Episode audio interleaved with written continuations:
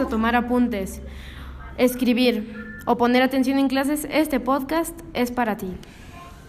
Y hoy veremos la invasión francesa a España. Después del triunfo de la Revolución Francesa, la dinastía Borbón, que reinaba España, temía que el cambio republicano llegara hasta su país. Por eso rompieron relaciones con Francia. Francia, por su parte, le declaró la guerra a España en, 1795 y los derrota, obligándolos a apoyarlos contra sus enemigos.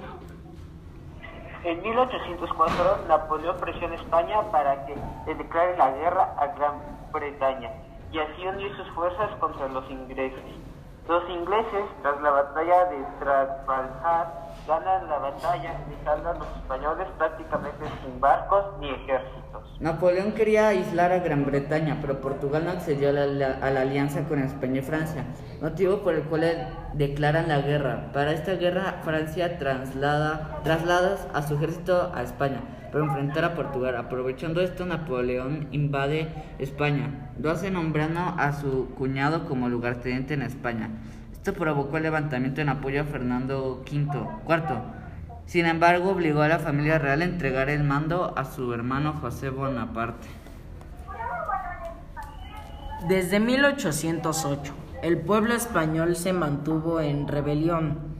Un grupo de reducido de la nobleza y burguesía apoyaban a Napoleón ya que veían en él una posibilidad de eliminar el absolutismo. La resistencia española organizó juntas como un dos se redacta una constitución en 1814. Independentistas españoles vencen a los franceses y regresan el trono a Fernando VII. Y esto fue Salvando Historia.